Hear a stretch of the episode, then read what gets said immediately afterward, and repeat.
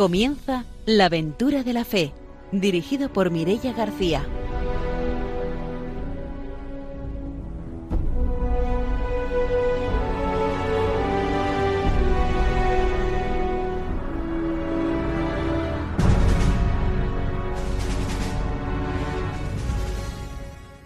Muy buenas noches desde Radio María. Empezamos un nuevo programa de la aventura de la fe, una nueva aventura misionera y vamos a empezar, como hacemos siempre, saludando a nuestro equipo. Hoy está con nosotros Ramiro Fauli. Buenas noches. Hola, buenas noches. Hoy me voy a un pueblito de Valencia que se llama Bugarra y ahí hay una amiga seguidora de los programas que cuando no lo escucha ya ella sabe acceder a la web, al podcast y ya se lo sabe todo. Y dice, voy escuchando programa tras programa. Así que le mando muchos saludos que vive en Bugarra a mi amiga Fátima, ¿eh? con mucho cariño y por ser una fiel seguidora del programa. Pues enviamos esos saludos y vamos a saludar también hoy al padre Arturo, que no puede estar con nosotros. Le enviamos también unos saludos desde la aventura de la fe y saludamos también a nuestra invitada de hoy, que es Mari Carmen Izquierdo. Buenas noches, bienvenida. Hola, buenas noches. Gracias por invitarme. Mari Carmen es servidora del Evangelio y está viviendo como misionera en Perú y ha estado alguna vez, hace ya unos años, en el programa. A lo mejor alguno de nuestros oyentes la recuerda y será como siempre después de la formación misionera y de las noticias cuando escuchemos su testimonio misionero. Saludamos también a nuestro técnico de hoy, a Vicente Arias, y empezamos ya nuestro programa con la formación misionera.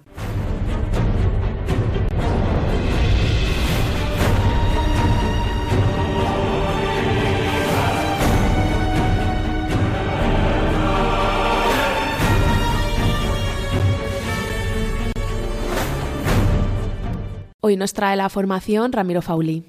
Bueno, buenas noches. Vamos a ver cómo hacemos este cometido porque hoy es un tema muy bonito que, bueno, ya participará posteriormente también don Arturo, que es sobre espiritualidad misionera, que es el capítulo 8 de la Redentoris Missio, que estamos, bueno, en estos días un poco reflexionando, ¿no? Y en su número 87 dice así. La actividad misionera exige una espiritualidad específica que concierne particularmente a quienes Dios ha llamado a ser misioneros, dejarse guiar por el Espíritu. Esta espiritualidad se expresa ante todo viviendo con plena docilidad al Espíritu. Ella compromete a dejarse plasmar interiormente por Él para hacerse cada vez más semejantes a Cristo. No se puede dar testimonio de Cristo sin reflejar su imagen, la cual se hace viva en nosotros por la gracia y por obra del Espíritu. La docilidad al Espíritu compromete, además, a acoger los dones de fortaleza y discernimiento que son rasgos esenciales de la espiritualidad misionera. Es emblemático el caso de los apóstoles, quienes durante la vida pública del Maestro, no obstante su amor por él y la generosidad de la respuesta a su llamada, se mostraron incapaces de comprender sus palabras y fueron reacios a seguirle en el camino del sufrimiento y de la humillación. El Espíritu los transformará en testigos valientes de Cristo y preclaros anunciadores de su palabra. Será el Espíritu quien los conducirá por los caminos arduos y nuevos de la misión, siguiendo sus decisiones. También la misión sigue siendo difícil y compleja como en el pasado, y exige igualmente la valentía y la luz del Espíritu. Vivimos frecuentemente el drama de la primera comunidad cristiana que veía cómo fuerzas incrédulas y hostiles se aliaban contra el Señor y contra un ungido. Como entonces hoy conviene orar para que Dios nos conceda la libertad de proclamar el Evangelio. Conviene escrutar las vías misteriosas del Espíritu y dejarse guiar por Él hasta la verdad completa. Bueno, hasta aquí el punto de espiritualidad misionera que seguiremos nuevamente. Es la clave de la misión está en la espiritualidad. Los misioneros no son una ONG que hacen una gran labor, pero ese toque de espiritualidad es el que nos da fuerza ante la adversidad, ante las dificultades. El anuncio del Evangelio no puede ser solamente el proclamar una letra muerta. El Evangelio es vivo y solamente se hace vivo si se vive en el Espíritu. Y es lo que nos hace poder ser testigos. Secundarios son las obras que podamos hacer, pero el Espíritu es el que nos va a animar a que Cristo viva en nuestros corazones y poderlo transmitir. Secundariamente será éxito, no éxito, proyectos bonitos, proyectos menos bonitos, el que haya más gente, el que haya menos gente, pero si no hay ese espíritu de la misión, nuestra misión desfallece y pierde su propia esencia, porque estamos llamados a vivir en el espíritu con Cristo y es la fuerza del espíritu la que nos dará la permanencia, la misión, y es esa fuerza la que ha animado a tantos misioneros a estar en los lugares más recónditos, en los momentos más difíciles y en no abandonar a las personas en los momentos más difíciles, porque se sienten unidos a cada uno de, de, los participantes, a cada una de las personas que están sufriendo y que están pasando penalidad. El espíritu es el que te hace que sigas dócil a los caminos que Él tiene marcado, a que no son tus propios proyectos, no es el éxito de lo que tú hagas, no son tus fuerzas las que valen. Tú haces dócil a la misión a la que Dios te envía y es a estar compartiendo el Evangelio con las otras personas. Y eso solamente se entiende si hay una vida interior y si hay una vida verdaderamente en el Espíritu. Pues hasta aquí nuestra formación misionera de hoy. Nos vamos a ir ahora con las noticias.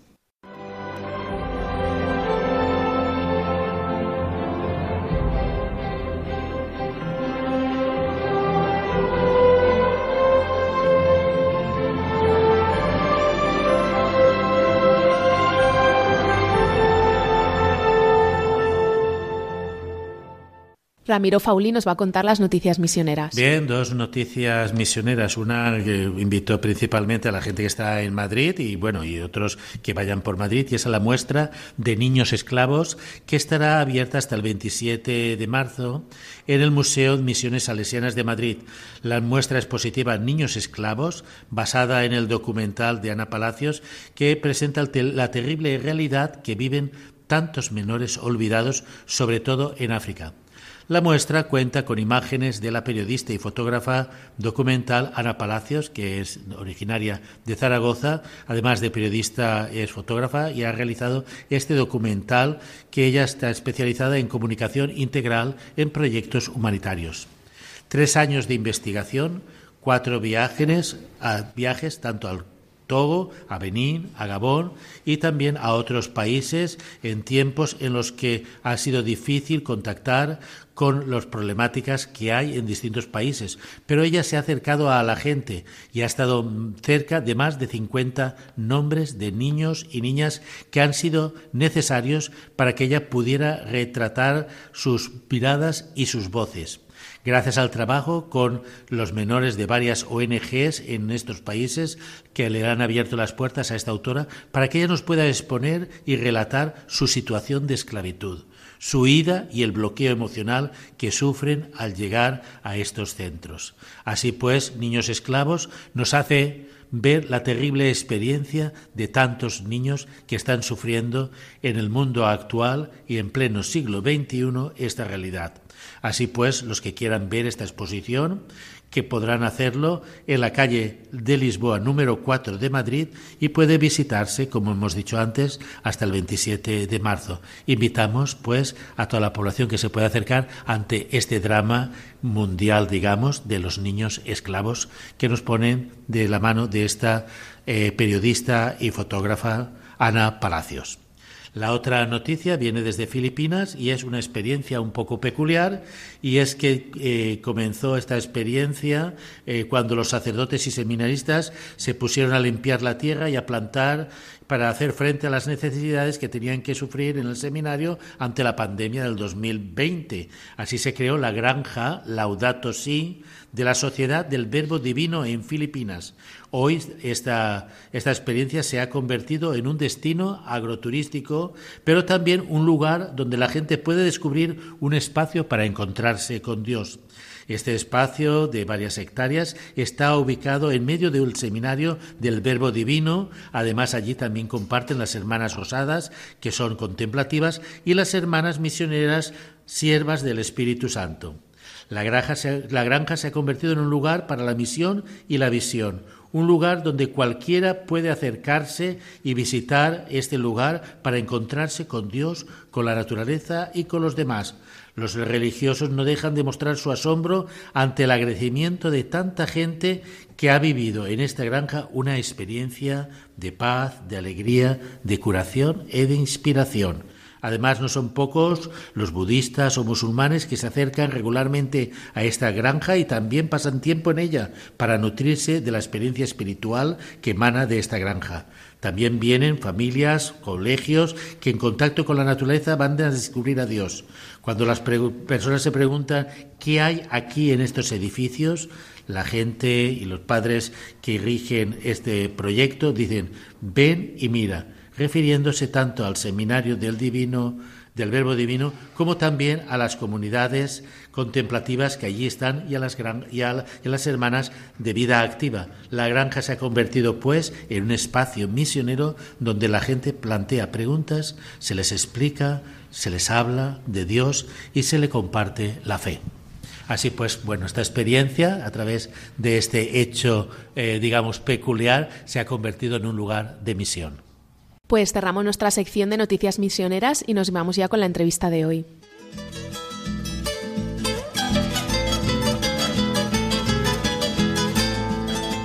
El Perú nació serrano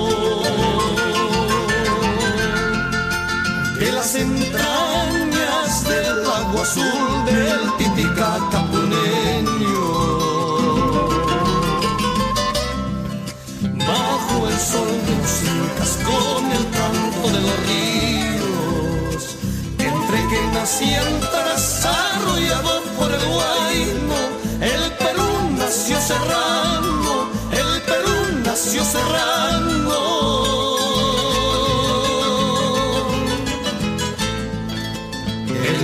se hizo grande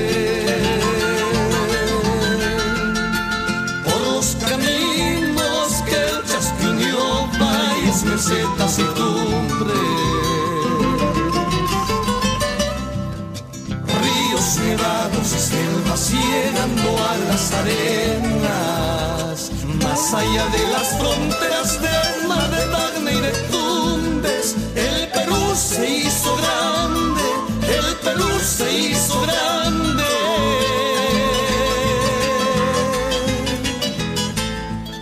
Noche vamos a entrevistar en la aventura de la fe a Mari Carmen Izquierdo, que es servidora del Evangelio en Perú. Buenas noches de nuevo. Hola, buenas noches. Cuéntanos, Mari, eh, Carmen, ¿a qué, ¿en qué misión estás ahora mismo? Llevo ya seis años en San Juan del Urigancho, es una ciudad muy es un distrito grande eh, cerca de Lima y ahí estamos trabajando en una zona eh, cerca de Lima, en realidad es a la entrada de San Juan del Urigancho.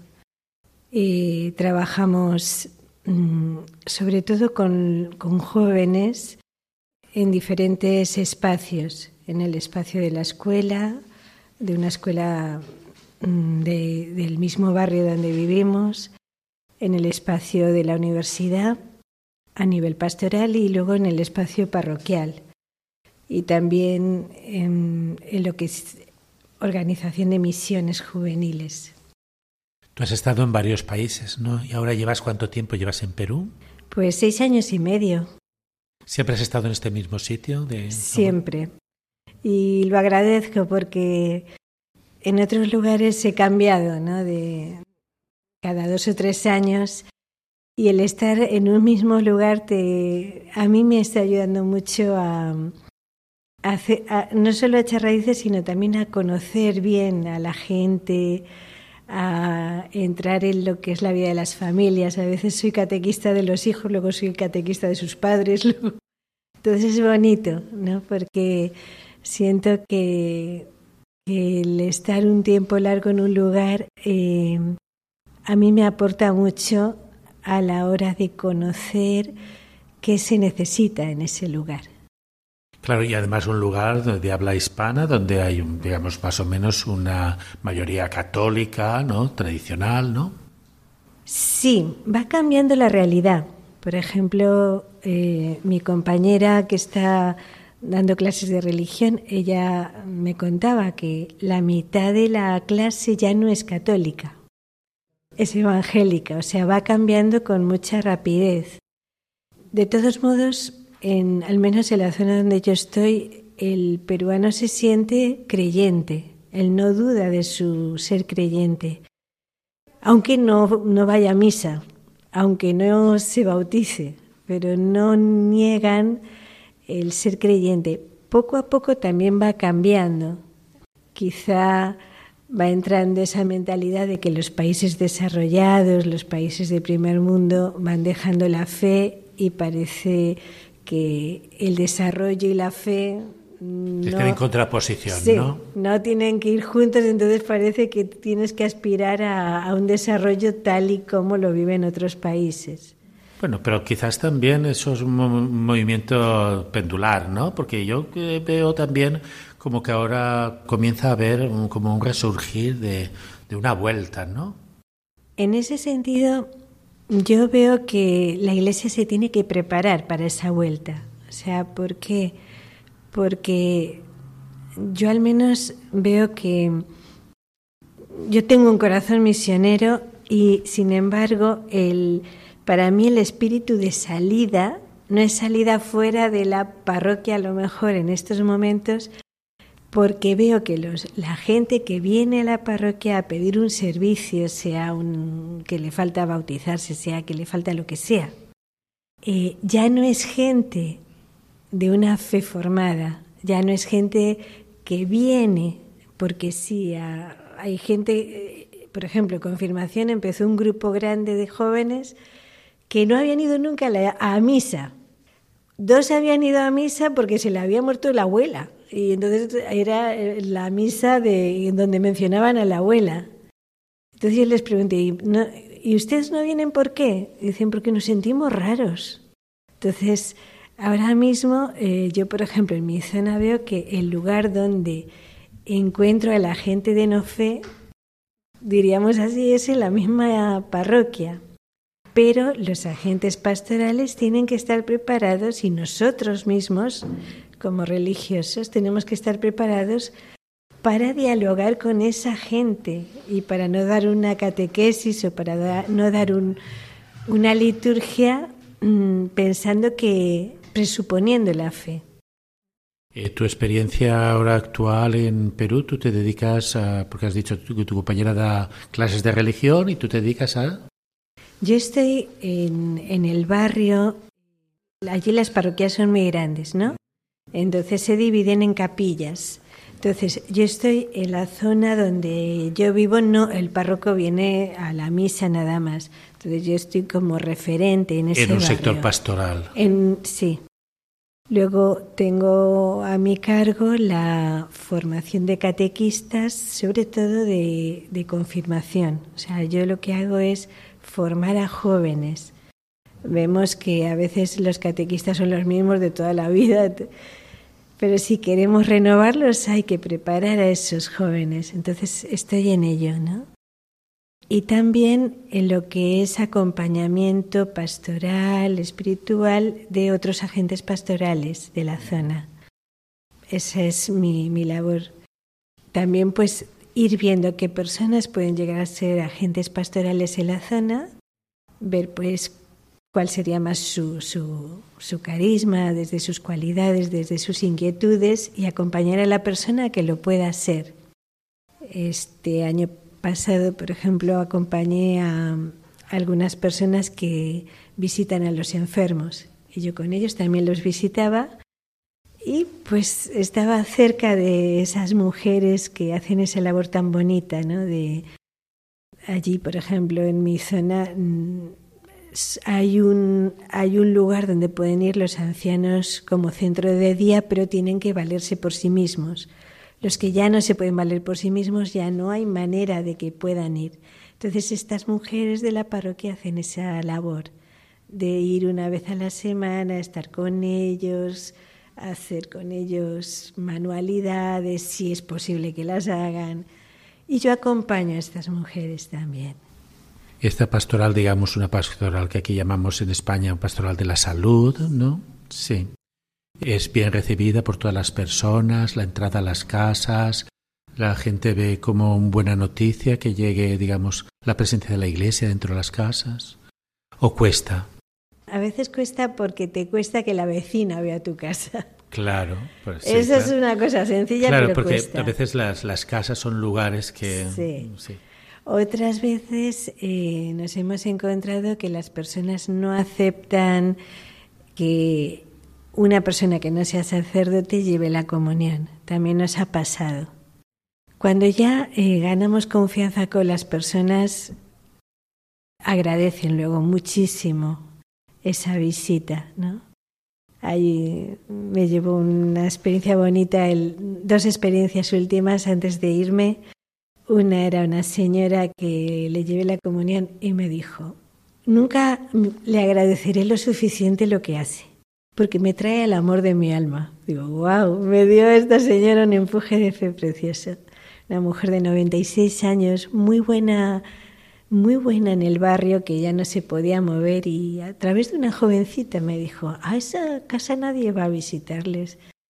Y esa fue una experiencia. Y la segunda, un hombre que tiene las dos piernas eh, cortadas, que se pasa la vida ahí en su cama. Y un día me dijo, a mí solo me viene a visitar Dios, porque usted me trae a Dios, ¿no? Entonces, sí hay esas acogidas que te, que te inyectan la fe a ti, ¿no? Ahí también. Y hay lo otro, hay a veces recelos, recelos de que no sea un sacerdote, recelos de que yo voy acompañando a una señora del barrio, que vea usted a saber lo que luego va a contar. Bueno, eso es una de las cosas que también tendrás que trabajar con los agentes de pastoral, ¿no? Los agentes de la salud o agentes ministros de la de extraordinarios de la Eucaristía que tienen que, que, llevar y tienen que asumir que a veces, bueno, pues la, la, expectativa de la persona es distinta hasta que entienda que lo fundamental, ¿no? Es la presencia de. Sí, y eso es lo bonito de nuestra presencia religiosa, ¿no? Pues que las personas tienen a alguien a quien contarle sus, sus, sus alegrías en su, en su ministerio sencillo y también pues esas pequeñas frustraciones que te trae el llevar a Jesús. También con los catequistas jóvenes, pues empiezan con mucha ilusión, luego también se van frustrando por el camino y el hecho de tener con quien compartirlo les vuelve como a ponerle suelo a, a ese, esa intuición que tuvieron al principio del curso de querer hacer ese servicio. Y nos decías también antes que estabais también presentes en la universidad. Sí, una de nuestras compañeras está en la pastoral universitaria. El año pasado le tocó toda la parte de, liturgia, ayudaba, o sea, intentó que hubiera un coro dentro de la universidad, intentó, era una universidad eh, católica, intentó pues eh, acompañarles a nivel formativo para que entendieran la liturgia, para luego animarla.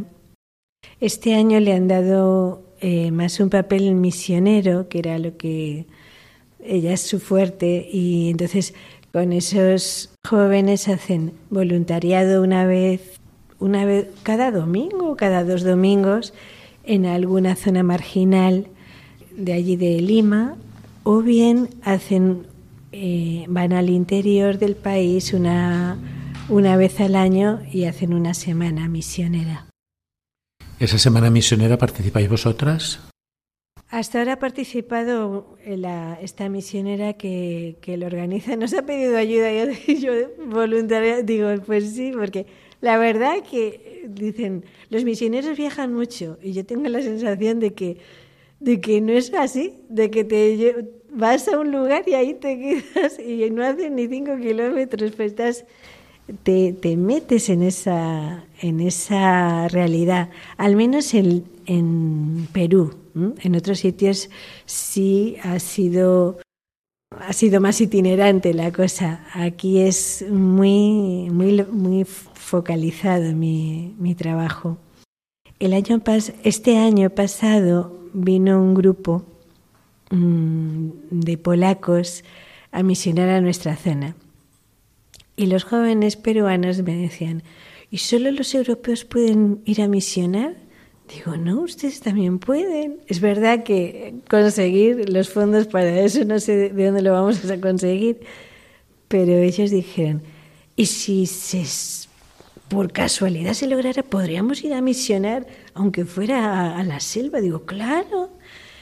Entonces, eh, para este año que viene sí tenemos un poquito como perspectiva a ver si podemos lanzar esa posibilidad, porque a los jóvenes les ha ayudado a ver que otros lo hacen. Claro, ellos dicen, claro, es que los europeos pueden. Y bueno, ¿y nosotros también? Sería una experiencia nacional, digamos, dentro del mismo país, una zona que necesite apoyo, o bueno, en, todos, en todos los sitios se necesita apoyo y el cambiar de lugar también es positivo para los jóvenes, ¿no? Porque se les plantea un reto, ¿no? En otro sitio, de tener que quedarse, ¿no? Y también porque son conscientes de que hay lugares todavía más necesitados que, que ellos. Uno me dijo, mi abuela tiene la llave de la capilla, ¿no? Y el sacerdote va de vez en cuando, o sea que ellos mismos se dan cuenta de que la necesidad de misión, de valoración de los lugares, es muy fuerte también dentro de su propio país, en otras zonas. ¿no? Eh, es curioso, ¿no? El, el peruano ahora lo, su sueño es salir de Perú. Y el que está fuera de Lima, el que está en el interior, su sueño es todavía llegar a Lima. Entonces, misionar con ellos, o sea, a mí sí me hace ilusión eso, misionar con ellos en el interior del país significa ayudar también a esos chicos eh, con los que nos encontremos a valorar las zonas donde están, aunque no tengan tantos recursos, aunque no tengan tantas posibilidades. Ah, tú has dicho que su ilusión es eh, bueno salir, migrar a otro país, ¿no? Pero eh, hace unos años sí que había bastante población migratoria peruana, pero últimamente parece que hay bastante estabilidad en el país, o al menos aquí en España no se ve tanta población peruana inmigrante. Pues yo ahora que he venido a ver a mi familia, en realidad sí he visitado eh, vecinos, gente del barrio que está viniendo y cada vez más yo tengo un coro de niños y, en ese, y de ese coro digo, no sé qué va a pasar, porque tres se van el año que viene. Están esperando los papeles para poderse ir. O sea, sí es algo en este último año que se ha acentuado mucho. El migrar, el... ¿Su sueño dorado es Europa, Estados Unidos? Sí. De hecho, todas las familias tienen gente en Estados Unidos o en, en Europa. Si ves una casa un poquito más bonita o un poquito más arreglada es... de las remesas. Eh, porque alguien está enviando dinero para allí. La mayoría de familias jóvenes tratan de venir a estos países por, por garantizar una educación a sus hijos. Porque la realidad social es complicada se va complicando más. De, yo llegué hace seis años y medio. Mira, en seis años y medio hemos cambiado como de seis presidentes. Los presidentes que no son ahora mismo presidentes están en la cárcel. La que ahora está está como de sustituta de alguna manera. Eh, la gente no tiene mucha fe en los políticos, en ningún partido exactamente, y todo es provisional. Todo es provisional. Los ministros duran dos meses. Entonces nada avanza porque nada se, no puede haber decretos si cambia cada dos meses el ministro de Educación, el ministro de Sanidad. Cada dos meses yo a veces le digo a la gente, te va a tocar ser ministro, ya no, ya no quedan en el país. Esa es la situación, la verdad. Y allí donde estáis vosotras, ¿cómo se siente, digamos, eh, esta crisis económica, esta, este no querer establecerse, sino querer tener puesta la ilusión no en, no en el, entorno inmediato, sino en la lejanía, ¿no? Porque eh, cuando uno pone su, su ilusión eh, o su respuesta fuera, trabaja poco dentro, ¿no? Sí no. O sea, yo sí reconozco que ha habido gente que se ha ido a última hora, que se ha ido, pero que hasta última hora ha dado su todo. Eso también puedo decirlo, ¿no? Sí es cierto que las personas no llegan a hacer compromisos a largo plazo, hacen compromisos muy a corto plazo. Sí es cierto también que el hecho de tener que viajar les supone trabajar mucho, buscar varios trabajos como sea, y eso hace que las personas no tengan tiempo para absolutamente nada. Eso también es cierto, ¿no? Y Sí, es una realidad compleja. Yo, lo que noto socialmente es que en este momento, por ejemplo, en mi barrio, es mucho más peligroso que antes. O San Juan del Urigancho es mucho más peligroso que antes. Desde septiembre estamos en estado de, emergencia. No se puede salir a las 12 de la noche. En principio tendrían que patrullar los policías por toda la ciudad. No lo están haciendo realmente pero sí que el número de, de balaceras, de asesinatos, es mucho mayor que cuando yo llegué. Nos vamos a hacer una pausa y volvemos enseguida para seguir con la entrevista.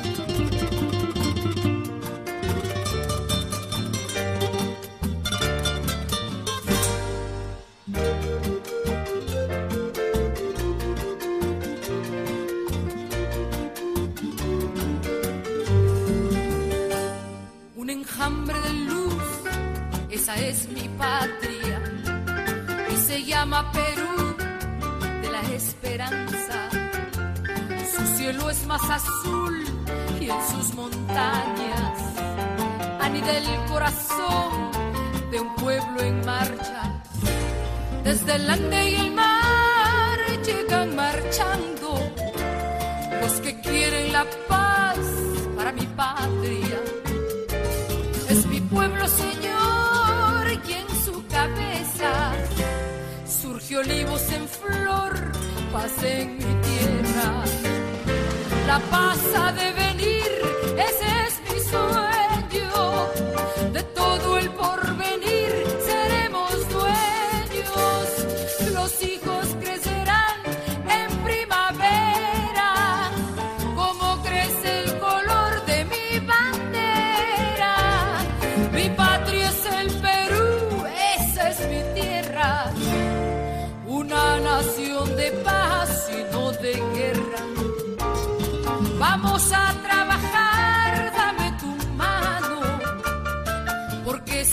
das la paz, eres mi hermano.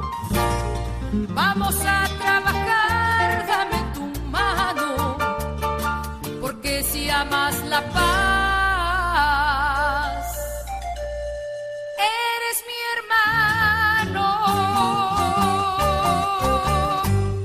Estamos en la aventura de la fe en Radio María y esta noche estamos conociendo el testimonio de Mari Carmen Izquierdo, que es servidora del Evangelio en Perú. Antes de la pausa ya nos ha estado contando un poco su experiencia en este país.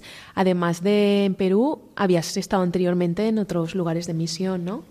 Sí, eh, he estado muchos años en países eslavos. Estuve muchos años en Polonia, fue el primer lugar al que me destinaron, un lugar que quiero mucho y estuve siete años en Ucrania. Me encantó estar ahí. Y luego tres años y medio, bueno, casi cuatro, he estado en Argentina. Yo te voy a hacer una pregunta anecdótica. ¿En Ucrania la gente se ríe? Sí. Sí. Porque bueno, yo trabajo un poco de educador y me cuesta que sonrían los, los que los, los, chavales y las chicas ucranianos siempre los veo muy serios.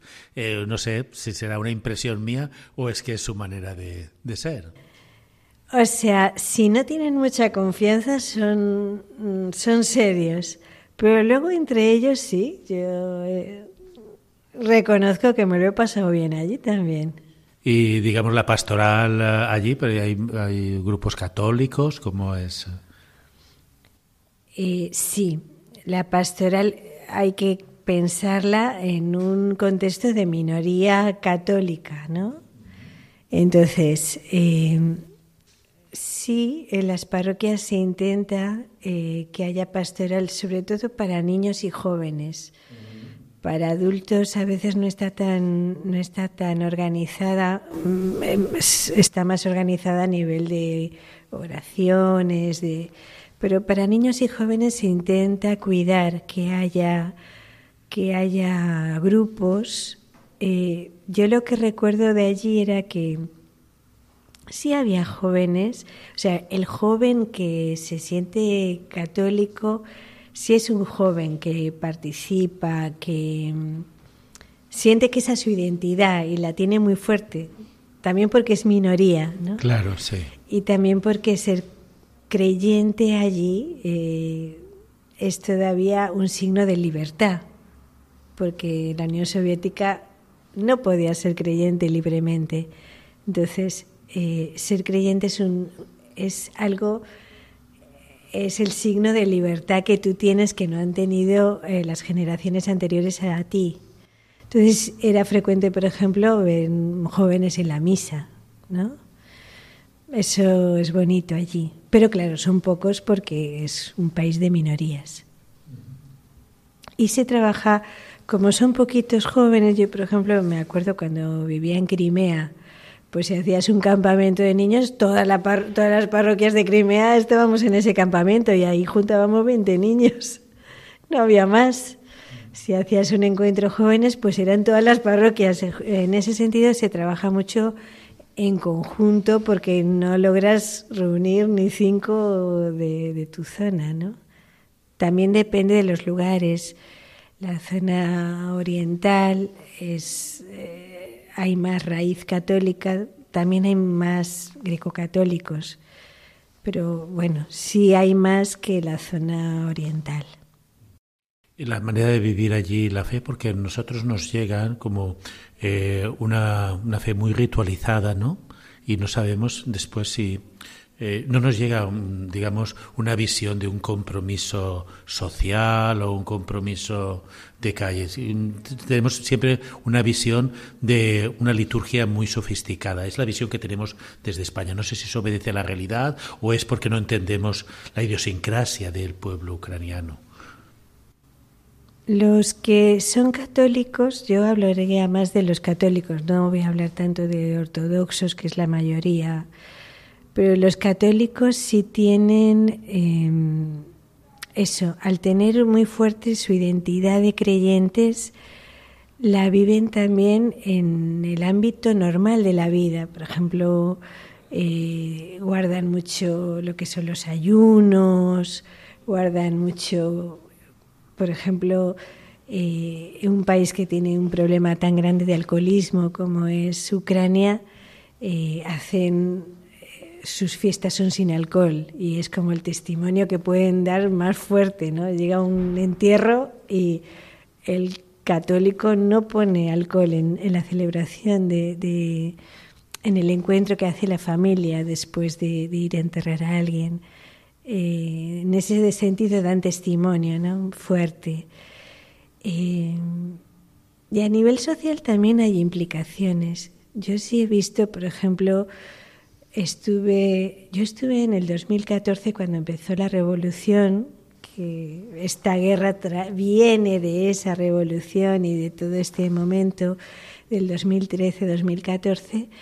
Em, yo estuve en la revolución y la revolución empezaba con una hora de oración y se juntaban los ortodoxos, se juntaban los católicos, los judíos, los católicos greco-católicos, los católicos latinos, y empezó, de verdad que para mí eso fue impresionante. Y luego fue impresionante que la, tanto la, la catedral de Kiev como la iglesia principal que tienen los greco-católicos ahí en, en, Kiev, que es la, iglesia de San Mijail, eran hospitales de campaña.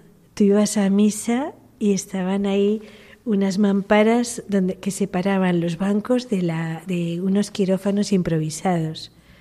O sea, sí hay una implicación, eh, sí hay una implicación social de la fe. O, por ejemplo, conocí cuando empezó, después de la revolución, empezó eh, la guerra en lo que era la zona de Donetsk. Y yo recuerdo que en unas navidades vinieron un grupo de seminaristas eh, greco-católicos del VIF y venían con, sus novias, porque ellos sí se casan, ¿no? Sí, sí, sí, Venían con sus novias y ellos habían hecho un grupo de teatro eh, y esos teatros los representaban a los que estaban en el frente, iban a la zona de conflicto a hacer teatro en Navidad y a celebrarles la Navidad a los mismos soldados, ¿no? Y esta, este grupo y otros que no eran seminaristas, pero que eran jóvenes de su pastoral, tenían también un grupo ecológico que iban como mm, llevando el mensaje ecológico por las diferentes zonas del país. Sí recuerdo cosas así muy, muy interesantes, ¿no? Ahí vuestra labor era de acompañar las comunidades eh, católicas, ¿no? Sí, ya llevamos seis años que ya no estamos ahí presentes por, razones así más de la comunidad y no tener suficientes misioneras para, para poder enviar. ¿Y después pasaste a Polonia? O... No, de ahí ya me fui a Perú. A Perú un cambio totalmente distinto de mentalidad, de cultura, de idiosincrasia, ¿no? De totalmente distinto, ¿no? A mí me ha ayudado mucho haber ido a Ucrania eh, para luego, eh, no sé, como ayudar a las personas, por ejemplo, en Perú a, hacerles valorar las posibilidades que tienen. Digo, ustedes vienen aquí a bautizarse, yo les cuento, por ejemplo, cómo se bautizaba o cómo era la, cómo ha sido la vida eh, de fe de un país donde la fe se vivía en clandestinidad. Entonces, yo muchas veces les hablo de eso, ¿no? Para que aprendan a valorar que ellos sí tienen la posibilidad de vivir la fe libremente, ¿no? Y también, pues, eh, yo pienso. Eh, los, los niños con los que yo trabajé en, Ucrania ahora son los jóvenes que protagonizan una guerra.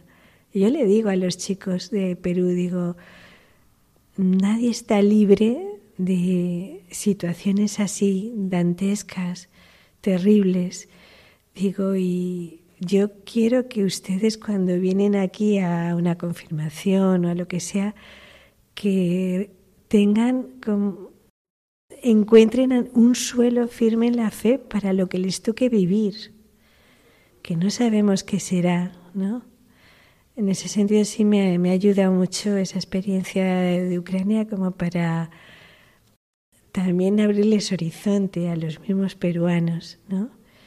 Y luego me ha ayudado también mucho pues ver lo que es la fe sencilla del pueblo peruano, su capacidad como tan fuerte de, de resiliencia, ¿no? porque realmente viven situaciones bien duras y los veo salir adelante y eso me, me ayuda, me anima, me enseña a mí, a mí, a mí misma a vivir.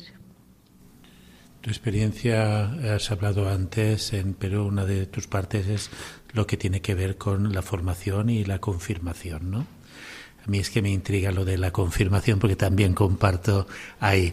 Eh, ¿Cómo es la, participación de, los jóvenes en, la confirmación, eh, en un momento evolutivo que es interesante, pero a veces, bueno, los que nos dedicamos, digamos, a la catequesis, tenemos ahí una espada de Damocles que nos dicen, eso no sirve para nada, eh, total, ¿para qué hacéis eso? No sé, bueno, entonces, ¿cómo la vivís vosotros allí en Perú?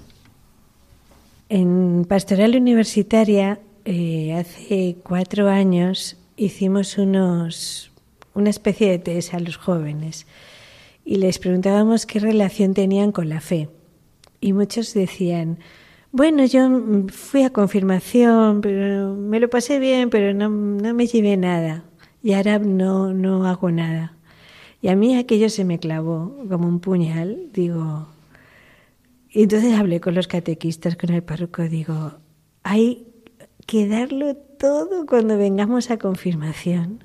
No podemos pensar que con cuatro juegos que se lo pasan bien, eso les va a ayudar. Porque los jóvenes ya tienen preguntas fuertes. Entonces, sí hemos hecho una apuesta por una formación fuerte, por pensar bien los temas, cómo darlos. Sea, eh, por ejemplo, los tres últimos años hemos, hemos mirado cada tema, qué tema tiene que ser, cuál va antes, cuál va después, a qué responde, qué preguntas tienen los chicos sobre eso, por qué en qué les puede interesar, por qué es importante darlos. Entonces le damos mucha fuerza a, que si vienen eh, sea un lugar no tanto de de pasar el protocolo de que les obligó su madre a ir, sino un lugar que donde puedan eh, eh, suscitarse las preguntas que llevan dentro y no tienen a quién hacérselas. Esa es como ahora mismo la, la labor más fuerte que hacemos. Que sale de ahí algo, pues a veces sí, a veces no. no.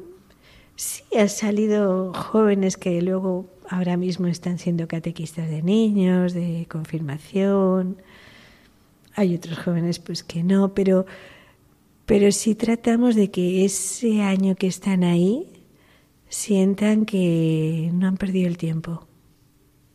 Y eso nos supone mucho revisar cada tema, revisar el lenguaje de cada tema, revisar cómo lo damos, revisar quién lo da, tratar pues eso de que sean jóvenes, revisar cómo está la espiritualidad de cada catequista. Actualmente, digamos, ¿cuáles serían los principales retos que tiene que asumir la Iglesia en, en el Perú? También hay un declive de participación, me imagino, como en la mayor parte de la gente, pero bueno, también hay, digamos, como eh, nuevos movimientos o nuevas formas que van surgiendo y que tenemos que ir dando respuesta ¿no? a, las, a las inquietudes actuales. ¿Qué se ha planteado la Iglesia peruana? O sea, el desafío más grande de la iglesia, bueno, tiene muchos desafíos la iglesia peruana. También es verdad que es muy diferente eh, la realidad de la iglesia, en, porque Perú es es muy variado, ¿no? Es diferente la selva, por ejemplo, la, selva aquí, por ejemplo, de eh, nosotros de Valencia tenemos contacto con, digamos, eh, vicariatos o prelaturas y es otro tema distinto. Distinto también los, las, las grandes ciudades. Es un reto muy complicado a lo que es la selva o puede ser los Andes, ¿no? Pues, por ejemplo, eso donde yo estoy, eh, lo que es la pastoral urbana, es todo un reto porque la, aprender a hacer una pastoral urbana, hacer una pastoral donde las personas eh, pasen de una vivencia interior a creer que eso que ellos viven puede tener incidencia social. Eso es todo un reto donde está la iglesia. Yo veo que la iglesia de Perú ahora mismo está ahí, en esa búsqueda grande. Eh, todo un reto también, pues la formación de líderes y de agentes pastorales, porque al menos nuestra zona no tiene vocaciones. Nuestro seminario hay muy pocos y los pocos no son de la zona, son de muchos lugares de Perú, pues que, que van prestando de alguna manera a los seminaristas, ¿no?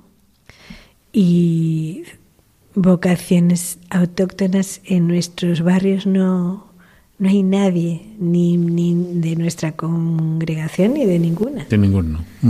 Entonces, este es también otro gran reto que tiene la iglesia peruana. Todo el tema de la violencia también, ¿no? Porque parece que está aumentando en todos los países. Bueno, en todo el mundo está aumentando, pero en América llama la atención todo lo que son las organizaciones de, de violencia, las inseguridades, ¿no? Antiguamente en América se hablaba más de, de, comunidades más solidarias, más participativas. Ahora como que eso está como Sí, es todo un interrogante también. Yo recuerdo una vez eh, que alguien decía en su homilía, dice, pues la iglesia está, eh, o sea, las cárceles están llenas de gente a, quienes hemos bautizado. Y realmente te planteas eh, que, o sea, la, la, fe está calando en la gente a la que le estamos, con la que estamos trabajando, ¿no?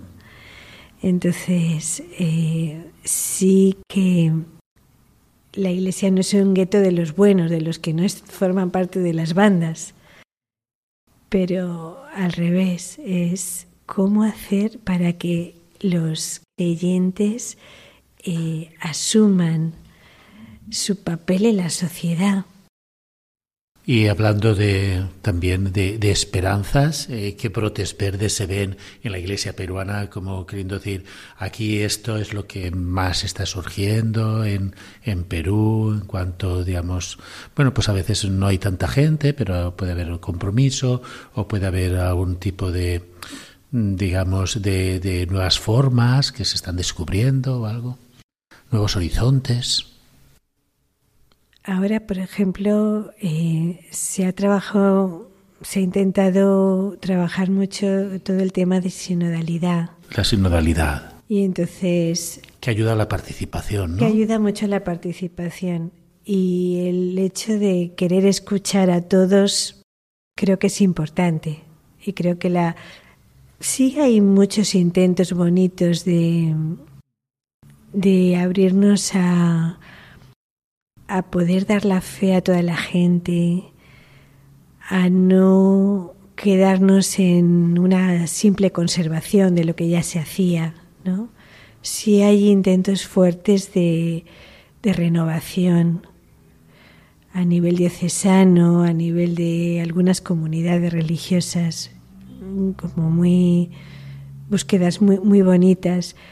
Eh, a nivel, por ejemplo, de cursos, de formación teológica, hay bastantes ofertas bastante buenas eh, que están abiertas a todo el mundo, también a laicos.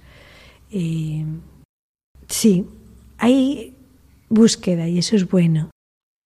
Podríamos decir que dentro de este panorama hay como esos rayos de esperanza de una búsqueda de una sociedad mejor, una iglesia más comprometida, más participativa, más enraizada en las bases. Sí, sí, sí, sí, sí, sí. Eso es cierto, o sea, ahí veo como al Espíritu Santo, o sea, que no te quedas diciendo, bueno, pues así tiene que ser, ¿no?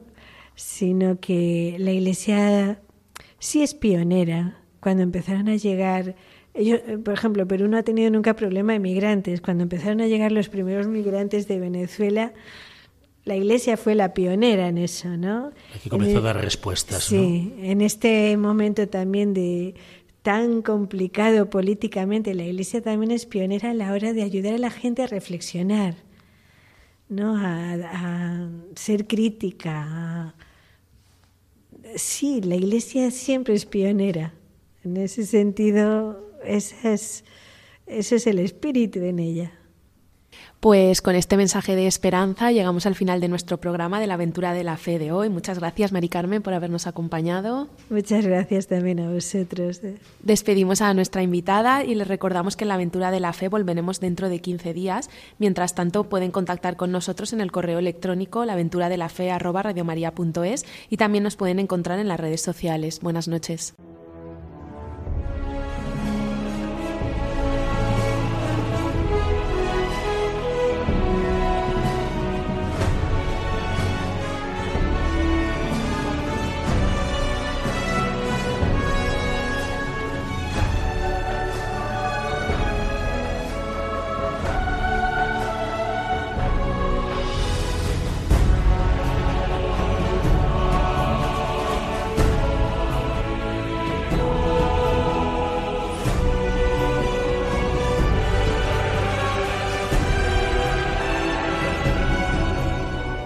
Han escuchado en Radio María La aventura de la fe, dirigido por Mirella García.